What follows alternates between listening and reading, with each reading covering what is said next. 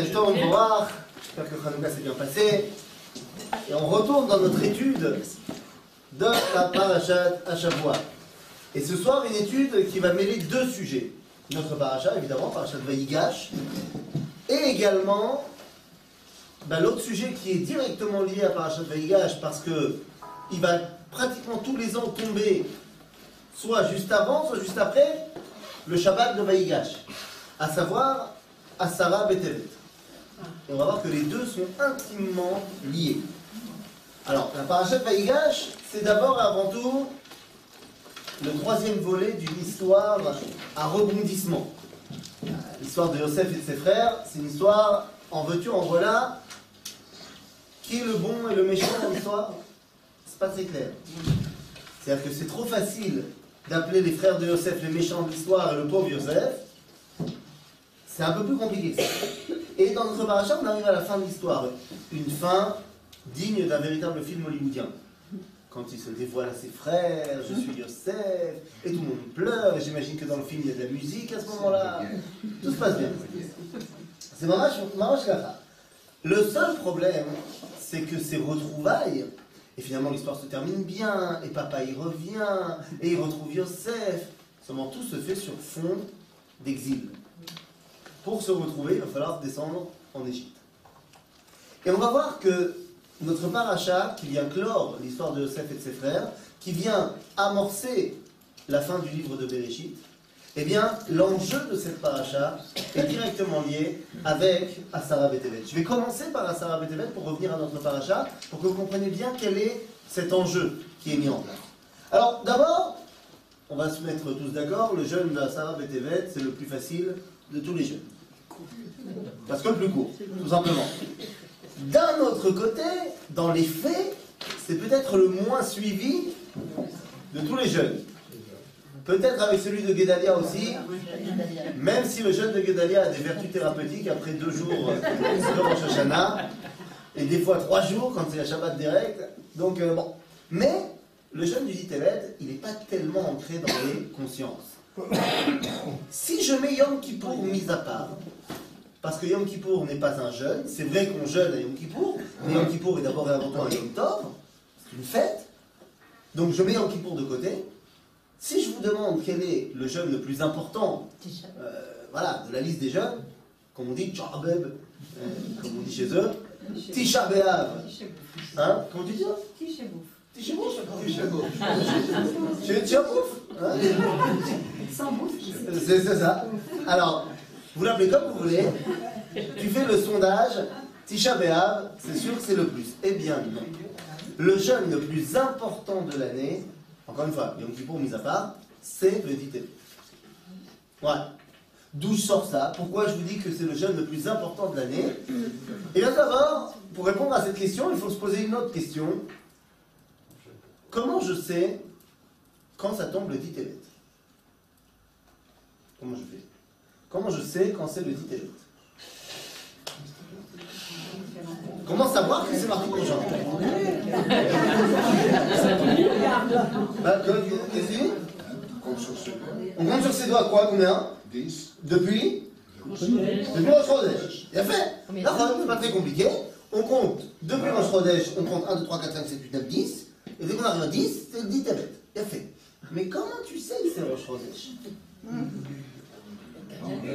On regarde la lune. Qui a dit ça Mais ça, c'est parce que vous êtes trop de syndicats. Eh oui, c'est parce que vous êtes trop dans un monde idéal où il y a encore le Beth Amikdash. Bah oui, parce qu'effectivement, à l'époque du Beth Amikdash, comment on sait quand c'est Rosh Chodesh? Dès qu'on a vu la nouvelle lune, il y a des témoins qui viennent au Beth Amikdash, qui disent on a vu la lune, boum, Rosh Chodesh. Seulement aujourd'hui, c'est pas la lune qui détermine le Rosh Chodesh. Aujourd'hui, celui qui détermine le Rosh Chodesh, c'est le frigo. Le frigo. Eh oui, parce que dans toutes les maisons, le calendrier est sur le frigo. Eh bien sûr. Ce qui fait qu'aujourd'hui, ah, vous rigolez, mais aujourd'hui, je peux déjà, en deux clics sur Internet, vous dire quand va tomber Roche Chodesh Tevet et le dit Tevet de 2027. Alors que vous imaginez bien qu'à l'époque, on fait ça à Reia, on attend de voir la lune, ben, je ne peux pas savoir. Bon, alors d'accord, je vis dans une réalité, Malassot, où c'est Alpi à calendrier. Bessel. Mais une fois, alors comment on a fait ce calendrier On a fait un calcul mathématique. Maintenant, dans ce calcul mathématique, il faut savoir que Chazal y ont glissé des trikim. Trikim en français, ça veut dire des astuces, des trucs pour nous faciliter la vie. Par exemple, eh bien, on a fait en sorte que le dit évêque ne tombe jamais Shabbat. Ne tombera jamais Shabbat. Ben, là, il l'a. Eh bien, si jamais Tisha B'Av tombe Shabbat, comme c'est arrivé, je crois non pas les dernières, mais, ça arrive de temps en temps, qu'est-ce qu'on fait Si jamais Yom Kippour tombe Shabbat, qu'est-ce qu'on fait On ne pousse pas, on jeûne, mais bon, vous allez me dire, c'est Kippour. Ça va, il marqué dans la Torah, il s'appelle Shabbat Shabbaton, donc ça marche. Regardez ce que je vous ai mis dans la source numéro 2. Je vais directement à la 2, parce que c'est toujours mieux de commencer par le 2. Rabbi David Abu Darham, Rabbi David Abu Darham, מגדולי הראשונים מספרד, nous dit, וצריך אתה לדעת, dans son commentaire de la tfila, il dit, וצריך אתה לדעת, שאם היינו מקדשים לפי הראייה, c'est-à-dire que si on faisait encore Rosh Chodesh avec la lune, bah, si on fait avec la lune, les astuces ne marchent pas, parce que tu peux voir la nouvelle lune n'importe quel jour. Donc si tu veux la voir n'importe quel jour, le Ditevet peut tomber également n'importe quel jour, y compris Shabbat. Donc il nous dit, Vaïnu mekachim lefi areya, vetzom asara beteret ayachal beshabbat, ayadoche et hashabbat. Eh ouais. Si le dit Tevet, alors aujourd'hui ça tombe pas à Shabbat, on s'est dit parce qu'on va faire un truc avec calcul, machin. Mais si le dit Tevet tombait Shabbat, et Bezrat Hashem, on va revenir au Beth et on va revenir donc à un, état où on refera Rosh Chodesh à lune. Ouais, c'est pas comme ça qu'on dit hein Le jour où on a le droit de faire le cours, le cours en hébreu, vous me dites, ça me facilitera la vie. Dès qu'on pourra refaire Rosh Chodesh selon la nouvelle lune qu'on voit, alors peut-être ça tombera Shabbat. Et effectivement, Doré est à Shabbat. D'où est-ce qu'il apprend ça Rabbi David c'est pas lui qui décide. D'où est-ce qu'il sort ça? Eh bien, en fait, c'est une Shabbat qui est étudiée dans le Talmud. Parce qu'à propos, c'est quoi le seul jeune qu'on connaît qui des pas de Shabbat, on nous dit, Yom Kippour. À propos de Yom Kippour, il est marqué dans la Torah, Be'etzem Ayom Azeh. C'est le, le, le, slogan qui est utilisé pour Yom Kippour. L'essence de ce jour-là, Etzem Yom Or, quand on nous parle du dit regardez la source numéro 3, dans le livre de Yecheskel, on nous dit Ben Adam, Ketov lecha et Shem Ayom et Etzem Ayom Azeh, Samar Babel, Samar Babel, Yerushalayim Etzem Ayom Azeh. Donc, dans la mesure où le dit Tevet est appelé dans le livre de Yecheskel également, Azeh, eh bien nos sages du Talmud vont faire ce qu'ils savent faire, une Zerachava, en disant, puisqu'il y a les mêmes mots là et mêmes mots là, eh bien on peut apprendre les mêmes halachot à certains niveaux, de là et de là. Et donc on va te dire, puisque à ça dépasse Shabbat, ça Shabbat, eh bien le Titevet également Doché Shabbat. Donc c'est quelque chose qu'on ne vit pas au quotidien parce que, encore une fois, notre calendrier est achat, mais il faut comprendre que ça veut dire que le Titevet a un statut tout particulier. Il serait capable de dépasser Shabbat. Mais on le vit au quotidien pour le vendredi. C'est le, seul, jeûne qu'on jeûne le vendredi quand elle tombe le vendredi. Ah voilà C'est-à-dire que s'il tombe le vendredi, voilà, on se fait. Même si a priori il n'y a aucun problème de jeûner un vendredi. Mais effectivement, on a l'habitude de. Alors que celui-là, quand on tombe le vendredi, déjà quand on a fait en sorte de ne pas tomber Shabbat, mais disons que les gens ils se, posent pas la question le vendredi. Ils disent, wow, c'est un vendredi, c'est un vendredi. Il y a plein de minagim d'ailleurs de ne pas manger beaucoup le vendredi pour euh, avoir beaucoup d'appétit pendant Shabbat. Mais ça, donc c'est déjà, il y a là. Mais il faut voir que ça va plus loin, c'est Shabbat. On jeûnerait pendant Shabbat. Alors, comment ça se fait que ce jeûne du Tevet est si important, à tel point qu'il dépasserait Shabbat Alors, j'ai une fâcheuse tendance dans la vie, euh, c'est que lorsque je parle d'une fête juive, ou d'un jour de commémoration juive, pour moi, ça ne peut pas être simplement du spirituel. Chaque fête, chaque jour de commémoration est d'abord et avant tout dû à un événement historique qui s'est passé. Vous êtes d'accord avec moi là-dessus? Tant qu'il n'y a pas eu d'événement historique, ce n'est pas une fête. Du moins, ce n'est pas obligatoire. Vous avez entendu présenter la future soirée de Toubishvat. Est-ce que si on ne fait pas la soirée de Toubishvat à Chiba, c'est une Avera Oui, parce faut. On n'a déjà pas pu faire la soirée de Hanouka, j'ai entendu. hein. Donc, il faut faire la soirée de Toubishvat. Mais à la maison, si je ne fais pas Toubishvat, j'ai transgressé quelque chose? Non. C'est un minag, Toubishvat. Un minag de plus en plus répandu par Hashem, mais c'est un. Pourquoi? Parce qu'il n'y a pas encore eu un événement qui a touché Clav Israël à Toubishvat qui a fait qu'on a décidé d'en faire une vraie fête. Tant qu'il n'y a pas d'événement, il n'y a pas de fête. Il n'y a pas de jour de commémoration. Donc, d'où vient ma question Qu'est-ce qu'on symbolise, qu'est-ce qu'on commémore le 10 Tébet Première brèche dans la- Alors, justement, pas. La première brèche. La brèche. Parce que vous me bah oui, mais non, c'est pas parce qu'on dit deux fois que ça marchera bien. C'est pas la première brèche. La première brèche, c'est le 17 Tammuz. Le siège. Le siège. Ah, voilà. Le siège. Alors, en fait, le dit Tevet, c'est trois choses. C'est pas une chose, c'est pas deux choses, c'est trois choses. Je vais aller dans le sens déchronologique. Je vais parler de ce qui est le plus récent pour aller au plus ancien, et ensuite on va comprendre de quoi il s'agit. Justement parce que le plus récent, c'est une décision. Et c'est ce qui la rend encore plus particulière, parce que les deux autres événements qu'on va citer, il y a des choses qui sont passées le dit Tevet. Donc, voilà, ça, ça s'est passé. Mais la dernière chose qu'on symbolise le dit il s'est rien passé le dit Tevet, mais on a décidé que ça allait être le dit Tevet. Alors voilà, je voulais amener dans la source numéro 1, j'ai entendu, vous le savez. Le 27 qui se lève 1951, il y a quelques années, la Rabbanut Arashit l'Israël, je, je lis en hébreu, Bekav Zain Bekislev Tavshin Yud Aleph, החליטה הרבנות הראשית לישראל לציין את יום עשרה בטבת בכל שנה כיום הקדיש הכללי. זה כבר יום הקדיש הכללי. יום זה נועד לאפשר לקרובי הנספים בשואה, שיום פטירתם לא נודע, לנהוג במנהגי יום היורצייט של הנפטרים. להדליק נרות נשמה, לומר קדיש וללמוד משניות לעילוי נשמות הנספים. על פי תקנת הרבנות הראשית, בבית הכנסת, בבתי הכנסת לאחר תחילת התורה שבתחילת שחרית, אומרים את תפילת אל מלא רחמים לזכר חללי השואה.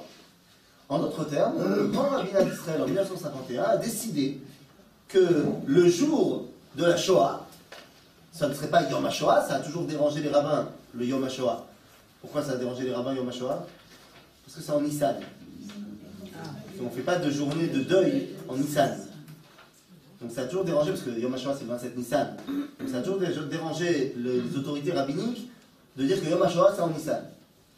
Donc ils ont trouvé un autre jour. Seulement moi, si on m'avait posé la question, a- allez, choisis un jour pour commémorer les douleurs de la Shoah.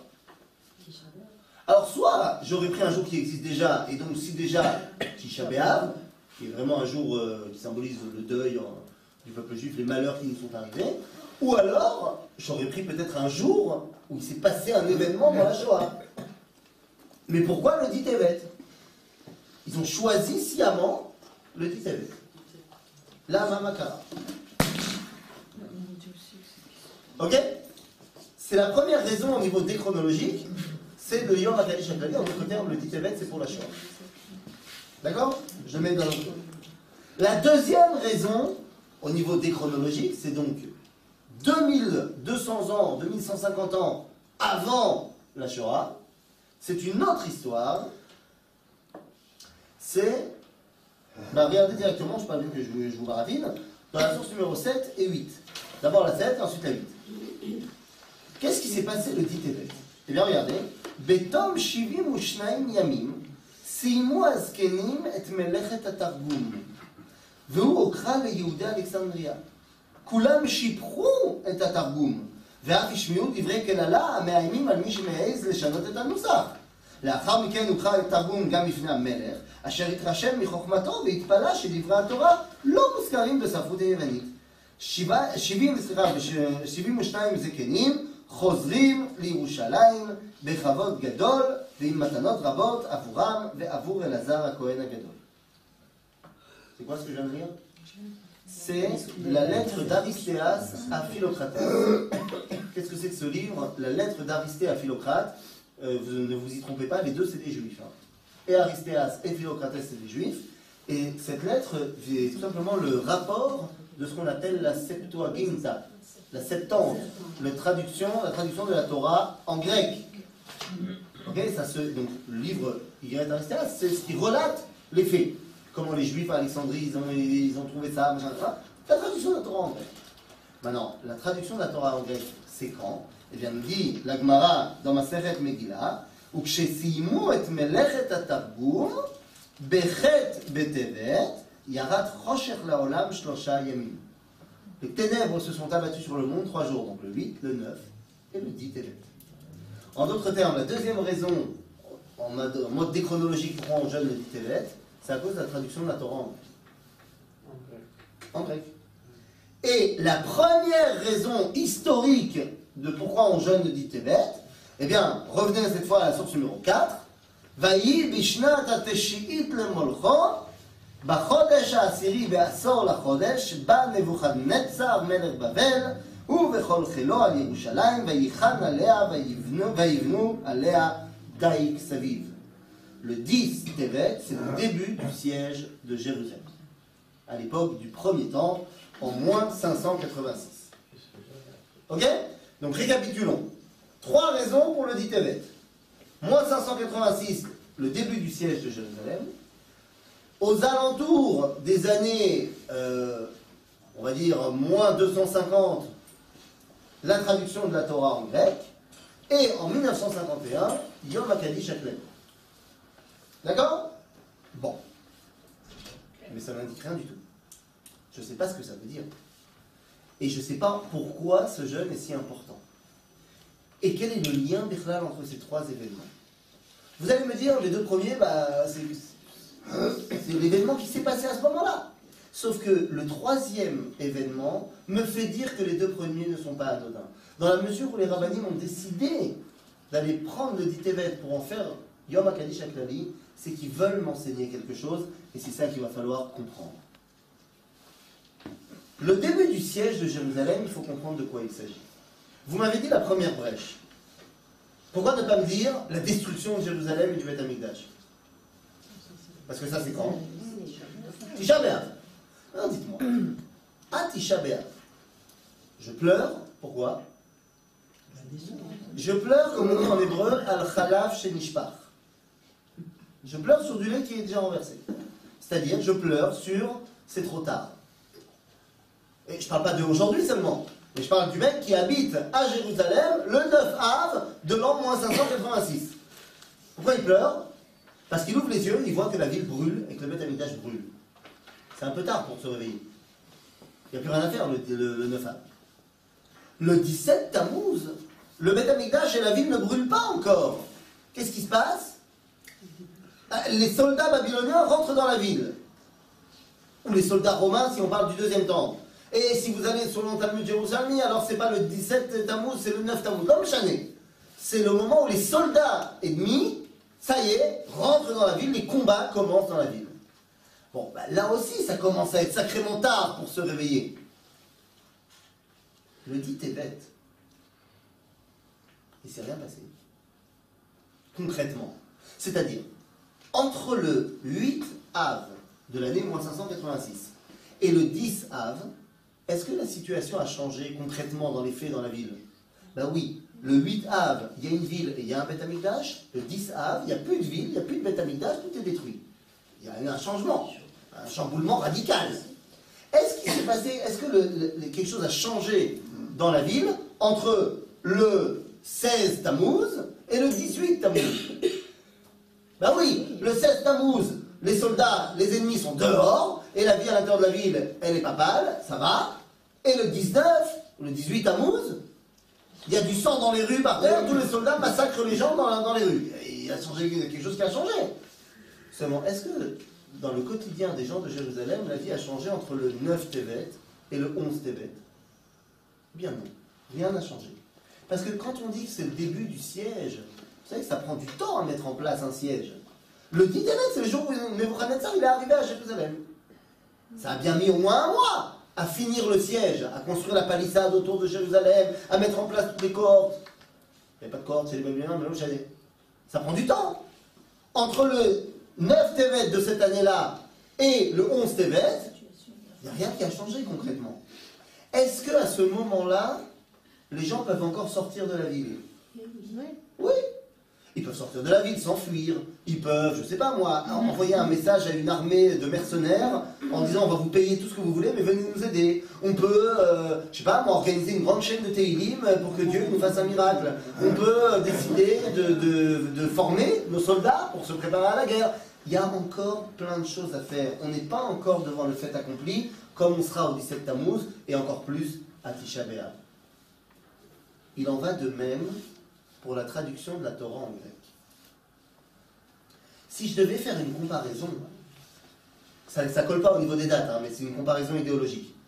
Je dirais que le 9 Av, qui correspond à la destruction du temple, par rapport à l'histoire grecque, ce serait le moment où Antiochus a mis en place le droit de cuissage, où les juifs n'ont plus leur mot à dire, où ils sont persécutés dans les rues, des ailes, trop tard. Le 17 Tammuz, je mettrais ça en comparaison avec les premiers décrets, les premiers, si vous signes d'antisémitisme de l'Empire grec face aux Juifs. Il se passe quelque chose. Mais le dit Tevet, il s'est passé quoi? On a traduit la Torah en grec. Est-ce qu'il s'est passé quelque chose de mal? Est-ce que le quotidien des Juifs a été chamboulé? Est-ce que l'antisémitisme a commencé à ce moment-là? Pas du tout. Pas du tout. Les gens, quand ils ont vu la traduction de la Torah en grec, ils ont pensé que c'était bien ou pas bien? Nos sages, dans la Gemara, 500 ans plus tard, disent que c'est pas bien. Que les ténèbres se sont abattues sur le monde. Mais qu'est-ce qu'ils disent les gens sur place? On a lu dans la lettre d'Aristéas. Ils sont super contents. Attends, t'imagines si Macron il enlève son gilet jaune et il demande de nous faire traduire la Torah en français et de la mettre dans une place d'honneur à l'Élysée? On va pas être fiers On va pas être content Non, j'espère qu'on sera pas content. On va comprendre à un moment donné. Mais à l'époque, ils étaient extrêmement contents. Ils pensaient que c'était un grand honneur qu'on faisait à la Torah. Maintenant, nous, avec du recul, on sait que ça, c'est la première étape de ce qui va amener Malchut Yavan à Recha. Je peux vous faire un cours sur Hanouka, vous savez ce qu'on a vécu à. Comment ça a fini cette histoire? Mais à l'époque du dit Tevet, à l'époque de la traduction de la Torah en grec, tout est encore open, comme on dit. Tout est encore ouvert. Il ne tient qu'à toi de voir qu'il s'agit ici d'un impérialisme culturel qui veut enlever ton identité d'Israël. Vous savez ce qu'on dit dans l'Anissim? Ça y est, on a fini. Et qu'est-ce qu'on a dit pendant huit jours dans l'Anissim? La première phrase. Une phrase qui est un petit peu pas sympa. On dit Bimem atityahu ben Yochanan gadol chashmonayu vanav keshe'amda malchut yavad. Et on se dit c'est pas, pas sympa parce que les Grecs ont régné sur le peuple juif pendant à peu près 180 ans. Sur ces 180 années, il y a eu 4 années de règne d'Antiochus IV qui a été pas sympa avec nous. Pour un roi, pendant 4 ans qui a été pas cool, c'est pas sympa de dire que toute Malchut Yavan Arecha. Bien si, parce qu'en fait, Antiochus n'a été que l'expression euh, méchante d'un projet beaucoup plus global. Et c'est quoi ce projet? Dit Shamdam Malchut Yavan Arecha ala Mecha Israël. Mais quoi? Meshakecham Mi Toratecha. Les Ashkenazim, on se trompe. On dit les Shakecham ou les Ashkicham Toratecha. C'est-à-dire que ce, qu'il a- ce que les Grecs voulaient nous faire, c'est nous faire oublier la Torah. C'est pas vrai? D'abord, ils voulaient nous faire oublier que la Torah chez BLP. La Torah chez Birtav, il n'y avait aucun problème qu'on aille à la bibliothèque la lire, elle était écrite en grec. Mais ce qui est le vrai Moussar qu'on a retrouvé dans le Sidour de Rabbeinu Saadia Gaon, c'est les Ashkicham ou les Shakecham mi Toratecha. Ce qui change tout. Ils ne voulaient pas nous faire oublier la Torah. Ils voulaient nous faire oublier de ta Torah. Qu'est-ce que ça veut dire? Qu'est-ce qu'ils voulaient? Ils voulaient la Torah. Ils l'ont traduit en grec. Et qu'est-ce qu'ils ne voulaient pas? À Israël. Ils ne voulaient pas nous. C'est-à-dire que c'est quoi l'impérialisme helléniste? Qu'est-ce qu'il voulait Alexandre? Tout le monde est grec. Tout le monde est grec. Il y en a qui le savent, il y en a qui ne le savent pas encore. On va leur savez, il y a une, rencontre qui est marquée dans la Gemara entre Shimon Hatzadik et Alexandre le Grand. Alors il y a toute l'histoire qui est marquée dans la Gemara. Mais il y a une, cette histoire, elle est relatée aussi chez les Grecs. Il y a un homme qui s'appelle Cléarchos, Cléarque en français, qui est un des élèves d'Aristote. Maintenant, il écrit un livre qui s'appelle Les Mémoires d'Aristote, et il, il retrace tout ce qu'il a vécu avec son maître. Or, Aristote était le rabbin de Alexandre, Et il l'a accompagné dans un certain de ses voyages. Lorsqu'il arrive ici, Cléarque, il, ra- il rapporte que Aristote a rencontré un juif du nom de Siméon. On sait qui? Shimon. Quel Shimon il a rencontré? Shimon Hatzadik, c'est lui le chef des juifs à ce moment-là. Et il raconte qu'ils ont parlé et que Aristote a été impressionné par la sagesse de ce juif. Et il a dit que Aristote est tellement impressionné, il a dit ce juif il est tellement sage qu'on pourrait penser qu'il est grec. C'est un grec, c'est tout le monde est grec. L'impérialisme culturel grec, qu'on retrouve aujourd'hui dans l'impérialisme occidental et américain, c'est de dire non, t'as non Israël. Tu es grec de confession juive à la limite. Mais tu es grec. Maintenant, ça, ça marche dès le début, quand on veut traduire la Torah en grec. On veut prendre la Torah, et c'est ce qu'il dit le roi. Dans le livre d'Aristéas, il dit le roi, il était impressionné, il dit comment ça se fait qu'on a c'était pas chez les Grecs tout ça? Comment ça se fait? Pour l'instant, les Juifs, ils ont gardé ce livre. Heureusement que je suis là, et je vais ramener ce livre dans la culture mondiale. Je vais la ramener à la bibliothèque. En d'autres termes, la traduction de la Torah en grec, il s'est encore rien passé. On n'a pas encore les, les décrets de on a interdit la, la, Limut Torah, Brit Mila, Rosh Chodesh, tout ce que Yann Turkous va faire. On n'y est pas encore. Mais c'est le début du processus. Et je viens maintenant à ce qui nous touche plus profondément parce que c'est ce qui est plus récent. Yom HaKadish HaKlali. Yom HaKadish HaKlali, la Shoah, ça nous a évidemment tous énormément, énormément touchés. On soit Ashkenaz, c'est pas le problème, ça a touché le peuple juif. Euh, après, chacun a son histoire particulière avec la Shoah. Mais une chose est sûre, maintenant, ça y est, la Shoah elle a eu lieu. La seule chose qu'on peut décider après la Shoah, c'est d'essayer de ben, tirer des leçons. Pas d'essayer de trouver des coupables, ça ne sert à rien parce qu'on n'est pas Dieu, mais d'essayer de, ok, bon, maintenant comment on se reconstruit après? En 1951, on est juste après, on a encore énormément la douleur de la Shoah. Et donc, on décide de faire ça le 10 Tevet. Et je retourne dans ma comparaison que j'ai fait tout à l'heure entre Tisha B'Av, destruction du temple, 17 Tammuz, brèche dans la muraille, et 10 Tevet, début du siège. Si je devais faire ces comparaisons avec la Shoah, alors je dirais que Tisha B'Av, dans l'univers de la Shoah, ça correspond à la date du 20 janvier 1942. Le 20 janvier 1942, c'est, comme vous le savez, la conférence de Wannsee, c'est-à-dire le jour où va être décidée et officialisée la solution finale. Ça y est.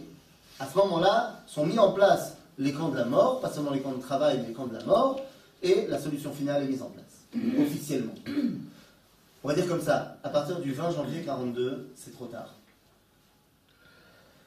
Le 17 Tammuz, je le ferai correspondre au 1er septembre 1939. C'est quoi? Ce qui se passe? C'est le début de la guerre, ça y est, la- l'Allemagne envahit la Pologne.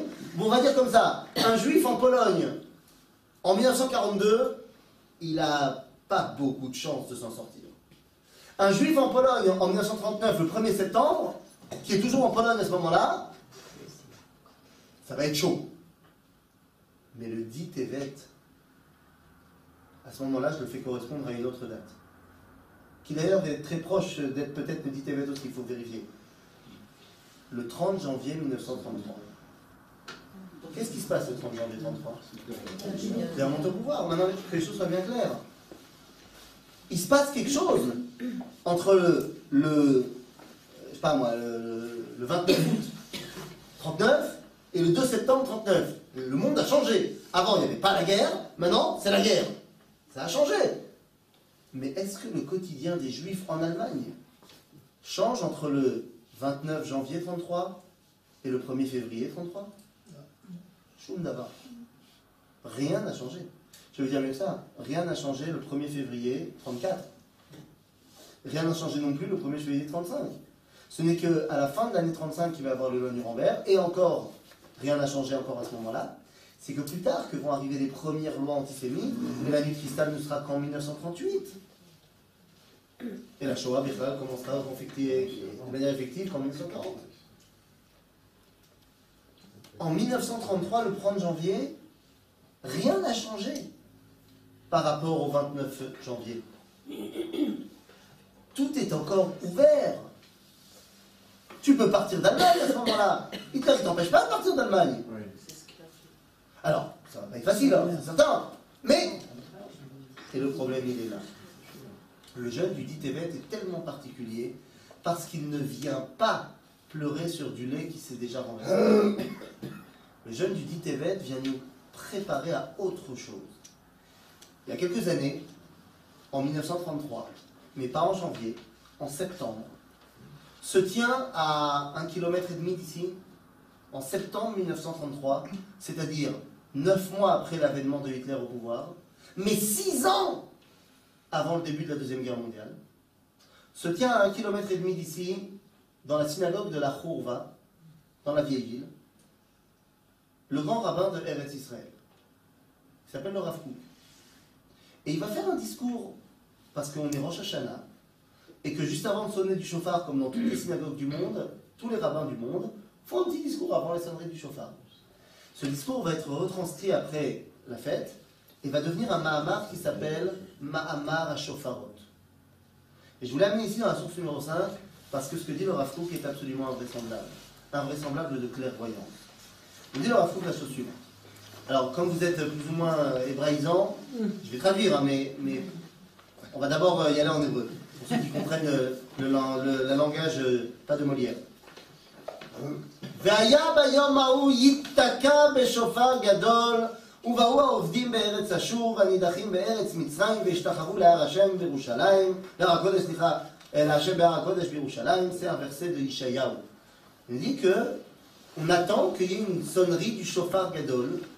qui a quoi comme objectif De ramener tout le monde à Jérusalem. C'est ça le but du jeu. Et également dans la tfila, on dit Elohenu velo avotenu teka beshofar gadol lecherutenu. Et là-dessus, le Rav commence. Al shofar gadol shel geoula niba anavi. Le prophète nous a parlé d'un shofar gadol pour la geoula. Quoi Ça veut dire qu'il faut que fasse 30 cm, 40 cm. C'est quoi un shofar gadol? Le Rav continue et dit comme ça. ולתקיעת שופר גדול אנו מתפללים. On dit aussi תקע בשופר גדול. גדול דווקא. כי מדרגות שונות יש בשופר של גאולה. Il y a différents degrés dans le chauffard de la גאולה. יש שופר גדול, שופר בינוני, רגיל, ויש שופר קטן. Dans la גאולה, il y a trois sortes de chauffard, un grand, un moyen, un petit. ושופרו של משיח, ce chauffard de la גאולה, ce chauffard du משיח, נמשל אל שופר כפשוטו. On l'apprend du chauffard, euh, chauffard סתם, qu'on utilise à ראש השנה. אל השופר של ראש השנה. ההלכה קובעת בשופר של ראש השנה שלוש דרגות. Là aussi, pour la corne que je vais prendre à Rosh Hashanah, il y a trois degrés, trois niveaux. Il y a un premier niveau, chauffard shel Rosh Hashanah mitzvato beshel aïd. Le top, c'est d'avoir une corne de bélier. C'est le top. C'est chauffard gadol shel Rosh Hashanah. Aval bediavad, quand la chauffarot ksherim. C'est-à-dire, j'ai pas trouvé de corne de bélier, la seule chose que j'ai sous la main, c'est une corde d'antilope. Je prends la corde d'antilope. Zebediavad, j'aurais préféré un haïl, un bélier. Mais bon, quand la chauffarot ksherim. Et la troisième dimension, c'est shofar mi behemat mea. C'est-à-dire, j'ai pas de bélier sous la main, j'ai pas d'antilope, j'ai pas de vache. Le seul truc que j'ai à la maison, c'est un rhinocéros. Ah oui, ça arrive. Hein. C'est jamais. hein. Donc, je prends ma corne de rhinocéros. Et là, on me dit, וכן שופר מבהמות של עבודה זרה, של גוי, פסול. אבל אם תקע בו, יצא ידי חובתו. Mais si j'ai pas autre chose, alors c'est pas bien, faut pas apprendre ça, mais si j'ai pas autre chose, et que j'ai sonné ma corne de rhinocéros, j'ai rempli la mitzvah de Rosh Hashanah. Ok ומותר לתקוע בכל שופר שהוא, אם אין שופר כשר. Si j'ai que une corne de rhinocéros, je peux faire la mitzvah avec, mais je fais pas la bracha dessus. Parce qu'on ne fait pas une bracha sur un truc tamé. D'accord Akan, בסדר. ודרגות אלה, המנויות בהלכה בשופר של ראש השנה, ces dimensions qui sont dans le chauffard de la halakha de Rosh Hashanah, מקבילות הן לדרגות בשופר של גאולה. Elles sont à mettre en corrélation avec les différents niveaux de chauffard de la Géoula. On a dit la Géoula c'est quoi C'est de revenir Béhar Hashem Yerushalayim. Alors c'est quoi Bien regardez. מהו לאמיתו של דבר שופר של גאולה? C'est quoi ce chauffard de la Géoula בשם שופר של משיח, on appelle le שופר du משיח. אנו מתכוונים להתעוררות ולדחיפה הגורמת לתחייתו ולגאולתו של עם ישראל. C'est quoi le chauffard de la Géoula C'est ce qui amène les Juifs à se réveiller à la résurrection nationale du peuple juif. ההתעוררות זו היא העתיקה- היא התקיעה, סליחה, המקבצת את העובדים והנידחים והמביאתם להר הקודש בירושלים. Ça sert à quoi ce, cette- ce réveil C'est que les gens ils partent de Paris et qui viennent à Jérusalem. C'est à ça que ça sert. C'est ça le chauffard de la Géoula, c'est à ça qu'on parle. Et là nous dit le Rav Kook, attention. היה הייתה ב- בישראל בזמנים שונים וישנם גם כיום בחלקים וביחידים מישראל ההתעוררות ורצון שמקורם בקדושה, באמונה חזקה בהשם ובתורה, בקדושת ישראל ותעודותו, וברצון לקיים את רצון השם שהיא גאולת ישראל השלמה. זוהי השופר הגדול והמעולה.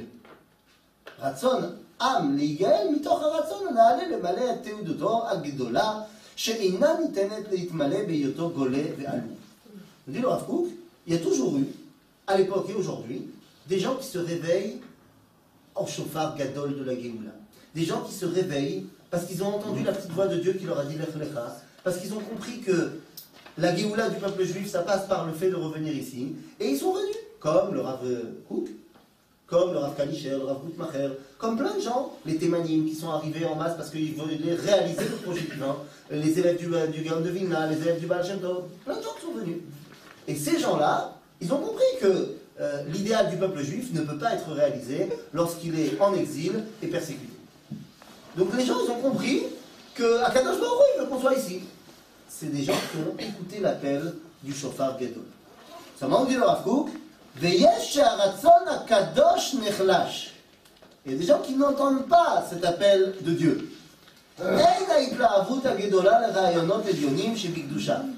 Ils ne sont pas dans le trip.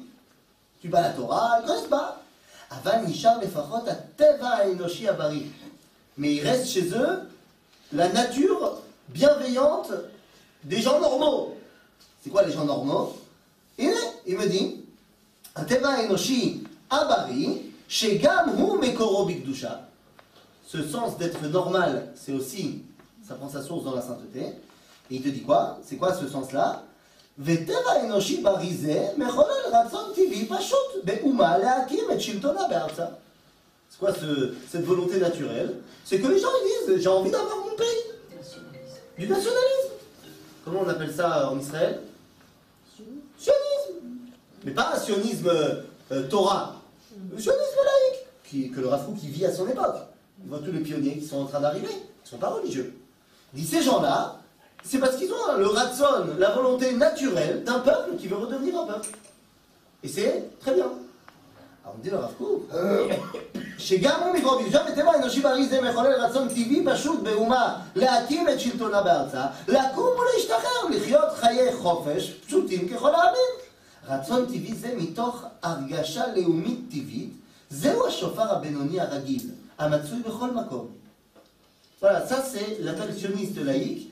c'est le chauffard Benoni.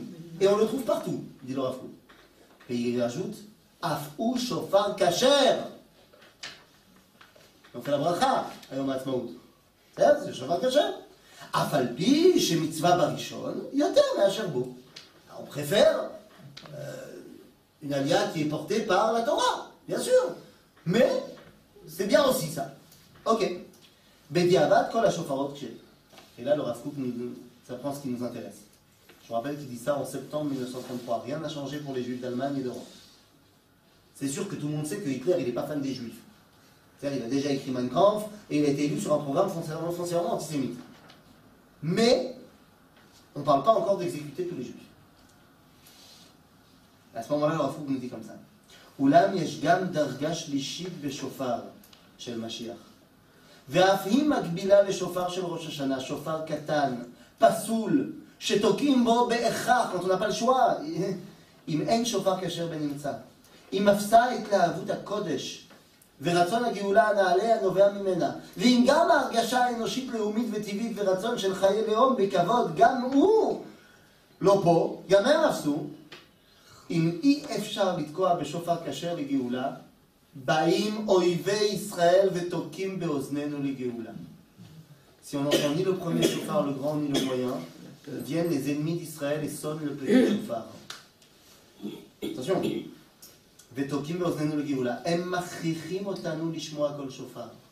Ils nous obligent, nos ennemis, d'entendre le chauffard.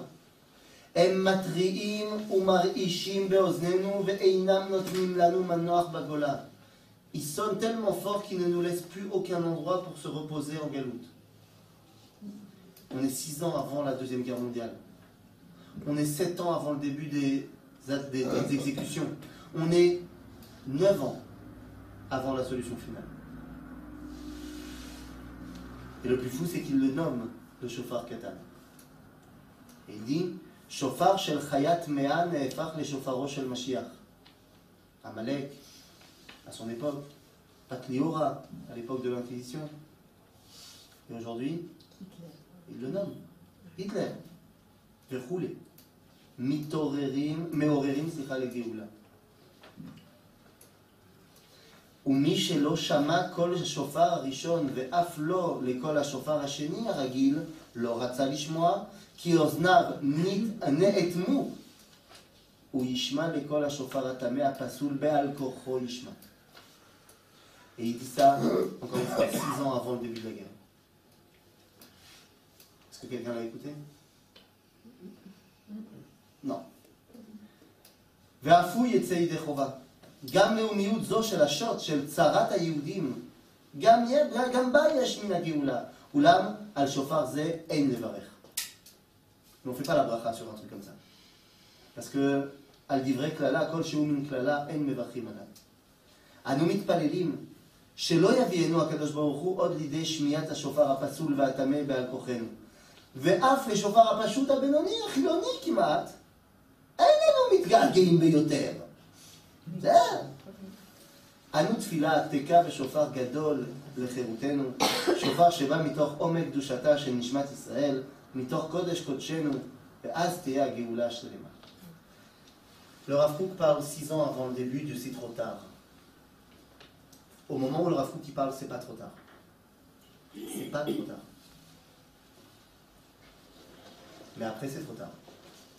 On dit la Mishnah dans la source numéro 6, Ezeu Chacham.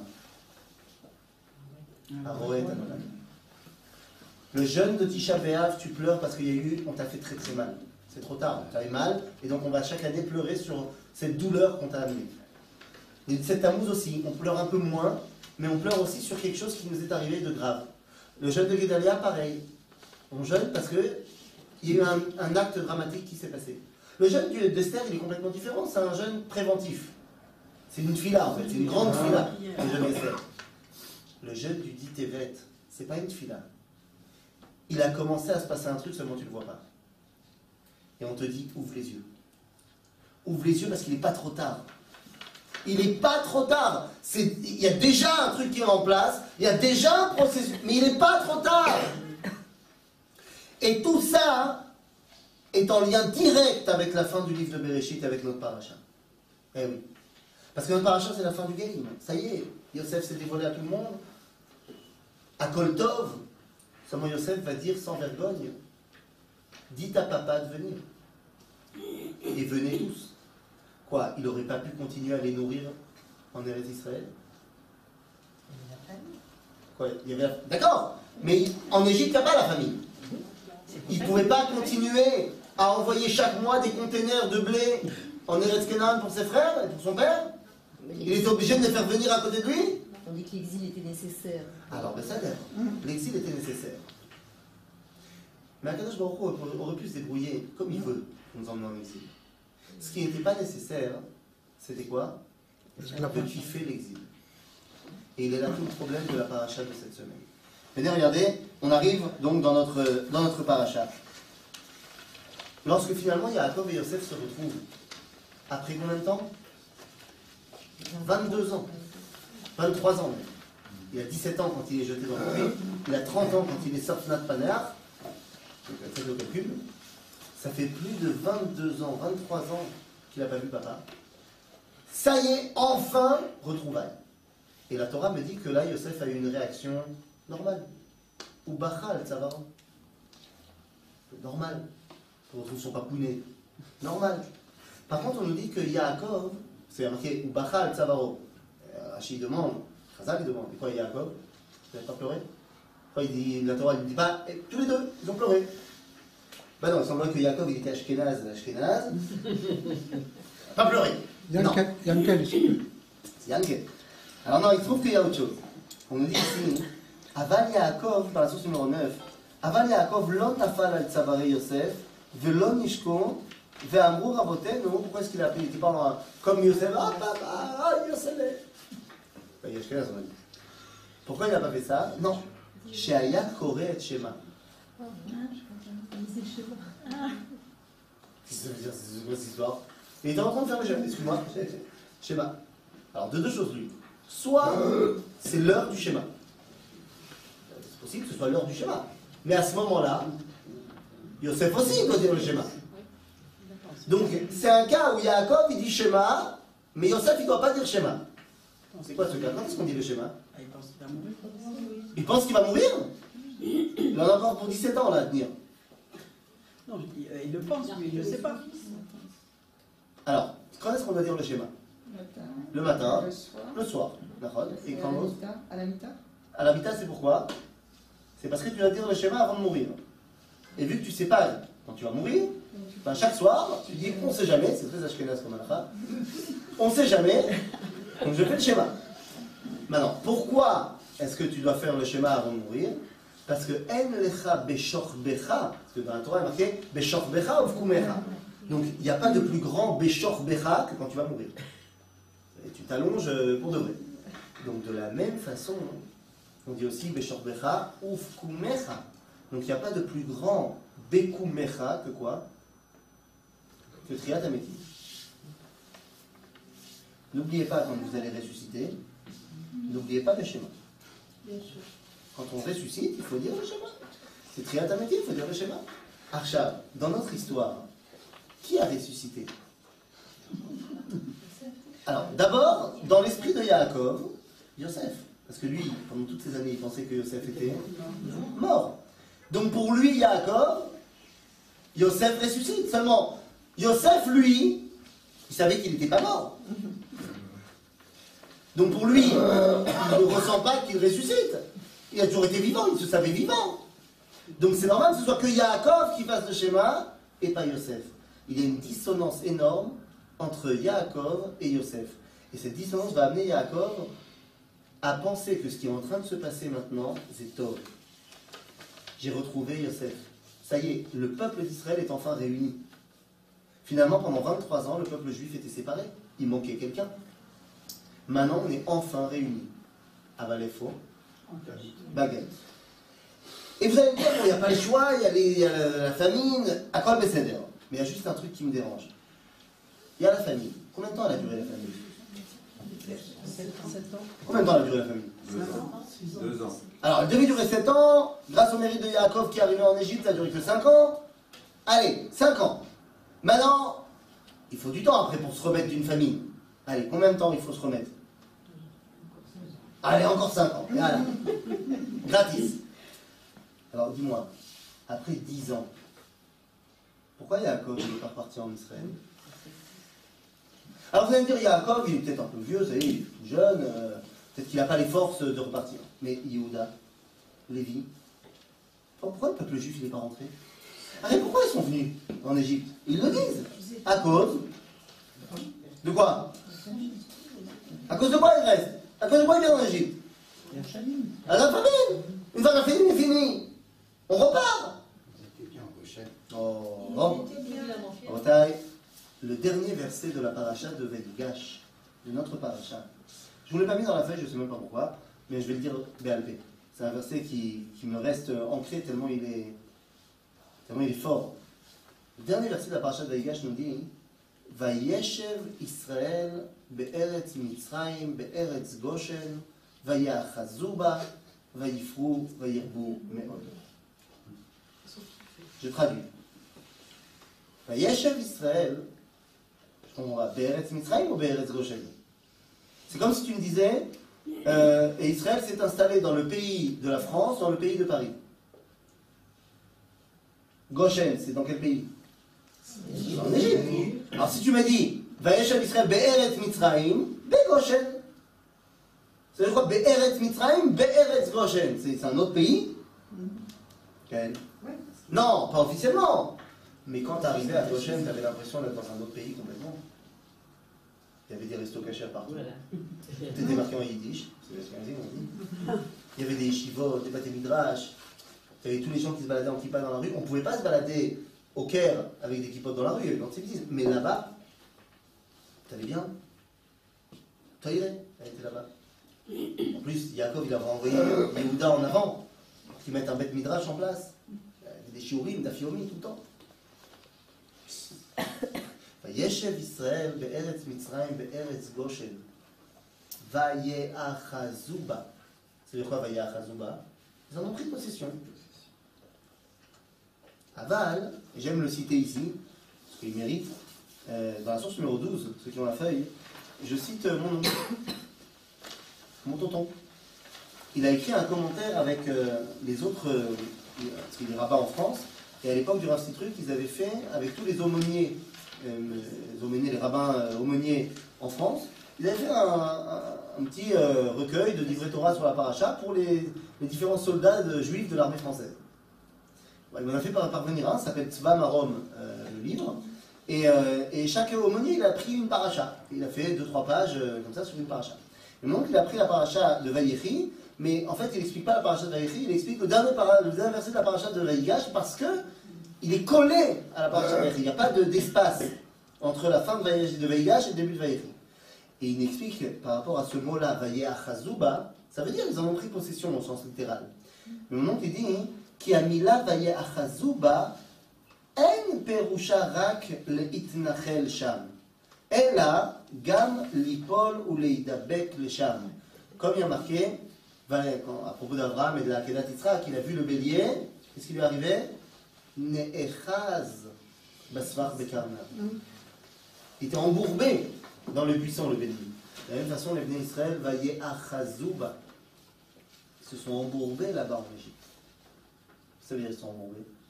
Ils ont kiffé. Ils ont kiffé. Mais vas-y, ils ont kiffé. Ils ont kiffé.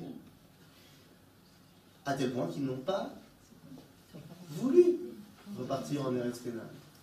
Ce dernier verset de la paracha, le Kliyakar va le commenter. Je vous ai amené le commentaire du Kliyakar dans la source numéro 14. C'est c'est caché meurtre. C'est caché meurtre, aval toute ressemblance avec un cas actuel serait purement fortuit et involontaire, bien évidemment. Le Kliyakar parle il y a 500 ans. Et il dit comme ça. Et quand on sait ce qu'on vient d'étudier sur le Ditevet et sur la Shoah, ça prend une valeur encore plus, plus, encore plus forte. Le Kliyakar dit comme ça. Kol pasuk ze be'ashmat bene Israël ou medaber. Ce verset vient accuser les Bnei Israël.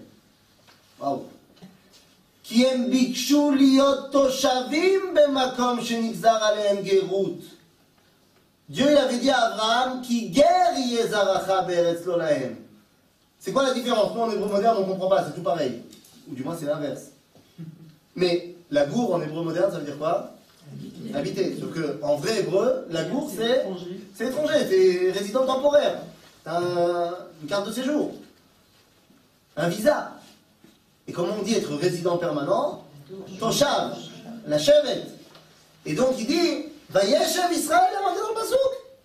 En bikshu liot toshavim, dans un endroit où il devait être simplement guérim. Attends, le Kiyakar il nous dit, Velo kachamru le paro. Quand les, les frères de Yosef sont arrivés chez Pharaon, et Pharaon leur a demandé pourquoi vous êtes là, ils lui ont dit, la gourbe à Aretzban. On est venu temporairement. Pourquoi? Ben pourquoi ils sont venus? La famille. Mais c'est temporaire. Une fois que la fini, elle finit, on s'en on s'en va Aval kolkach nishtake sham ou en hébreu plus moderne, Aval kolkach kifu sham latzet mimitzrayim. On toujours la question à Pessah, pourquoi est-ce qu'on est, est-ce qu'on est descendu en Égypte? Ah, frère Joseph, machin, hein mais pourquoi est-ce qu'on n'est pas reparti d'Égypte Parce que quand on est à Pessah et qu'on lit Pharaon qui nous persécute, on se dit, bah, on peut pas, on nous persécute. Sauf que le pharaon qui persécute, c'est dans super longtemps. Dans super longtemps. Là, le pharaon de Yosef, il persécute personne. Il est même prosémite. Au contraire. La mitzrayim. Et là, le Kriyakar termine en disant quelque chose de terrible. Hache utzrach akadosh baruchu la atzilam beyat chazaka. En français, jusqu'à ce que Pharaon était, jusqu'à ce que Dieu était obligé d'envoyer Pharaon. Vous voyez, ils ne voulaient pas sortir. Tant qu'on ne leur mettait pas le couteau sous la gorge, ils ne voulaient pas sortir. On était obligé de leur mettre le couteau sur la gorge pour qu'ils sortent. Donc Yakar termine avec une phrase terrible. Et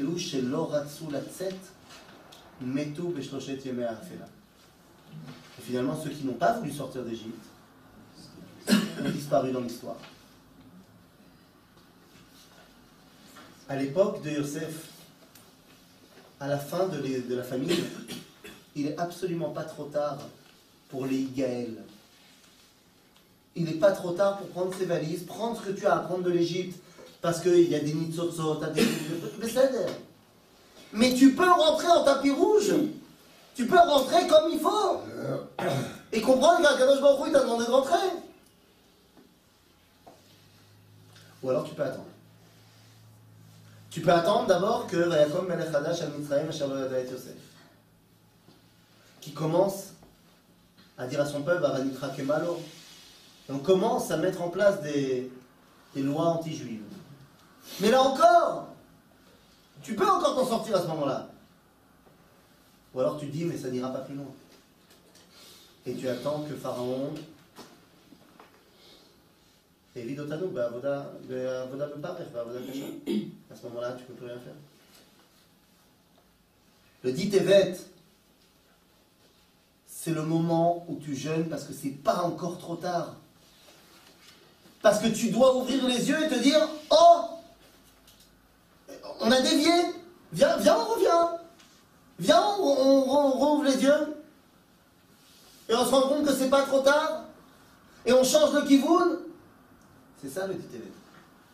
Pourquoi c'est devenu le Yom HaKadish Aklali Mais parce que particulièrement après la Shoah, la Rabbanut d'Israël a dit Ok, maintenant on se réveille.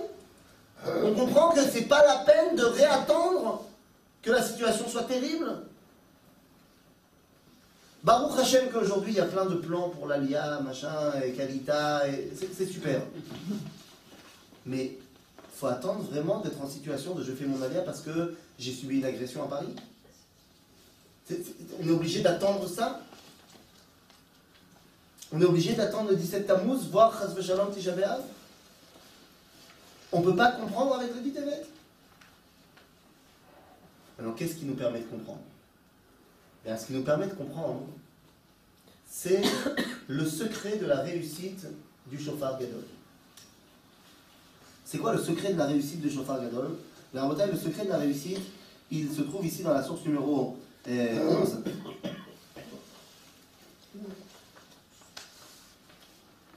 Yehuda, au début de la paracha, comment est-ce qu'il réussit à convaincre Yosef que non, il ne peut pas garder Binyamin Vous connaissez, dans la fin de la paracha de Miket, il y avait l'histoire où Yosef il a planqué sa coupe magique dans le sac de Binyamin et il veut garder Binyamin.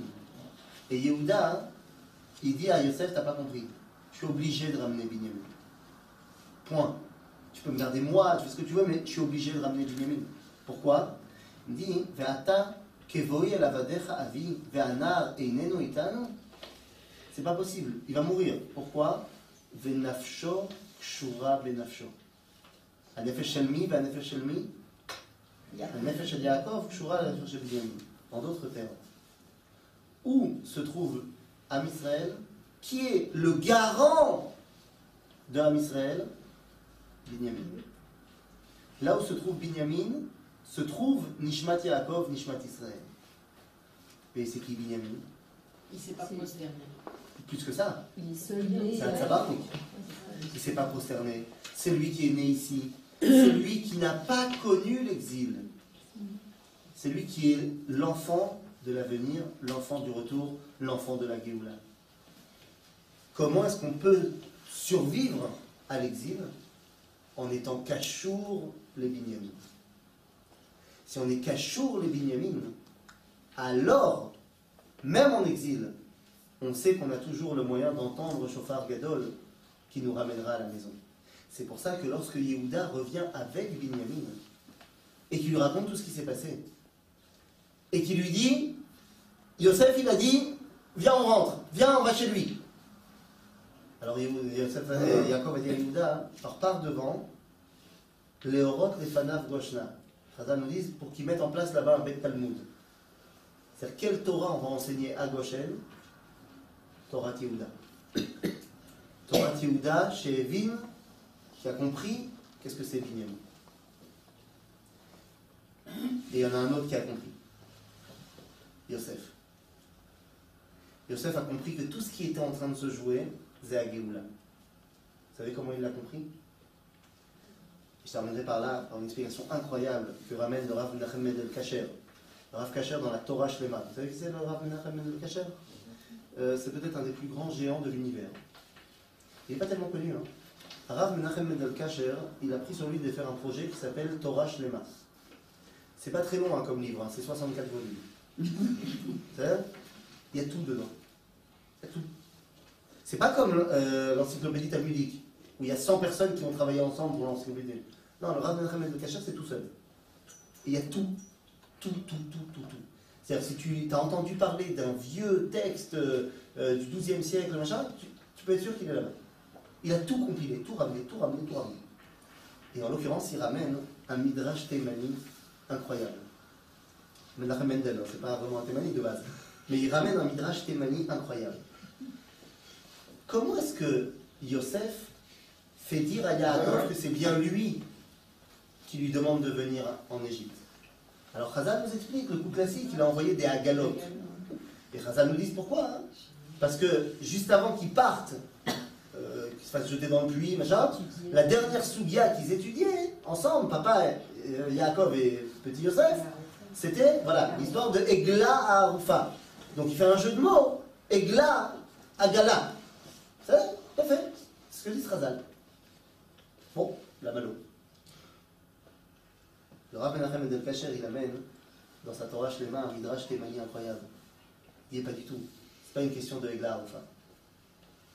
Il dit que Yosef, il a envoyé à Yaakov le signe qu'il n'a pas oublié de quoi ils étaient en train de parler. De quoi ils étaient en train de parler? De la Géoula. Il y a 23 ans, c'était quoi la dernière Sougia qu'ils ont étudié Yaakov et Yosef? Israël Mashiach ben Yosef Qu'est-ce qu'ils ont étudié? À Géoula. Et comment est-ce que Yosef voulait lui expliquer que j'ai pas oublié, que je sais quel est le but final de tout ça? Il lui a envoyé des agalotes. Quel rapport avec la Géoula? Ba'agala ou Bisman Karim. Ba'agala ou Bisman Karim. Il a envoyé des agalotes. Tout le monde sait que c'est de cela qu'on parle, de la Géoula.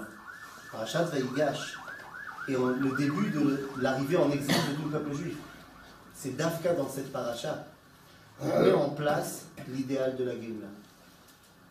Nachon, on est descendu en exil, n'oubliez jamais qu'il va falloir en sortir de cet exil. Et pour en sortir, tu auras trois options. Soit chauffard gadol, soit chauffard benoni, soit chauffard katan. Ça dépend de qui? Ça dépend de toi. Et c'est pour ça que le dit Evet va tomber toujours, soit juste avant, soit juste après, Parachat Vaïgash. Le dit Evet vient te dire, aujourd'hui tu jeûnes, tu sais pourquoi? Pour ne plus attendre le chauffard katan. Même pas le chauffard Benoni. Réveille-toi au chauffard Gadol pour que tous ensemble on puisse monter sur une charrette, la halot, le Har Hashem, Birushalayim, Ba'agala, ou Bisman Kariv,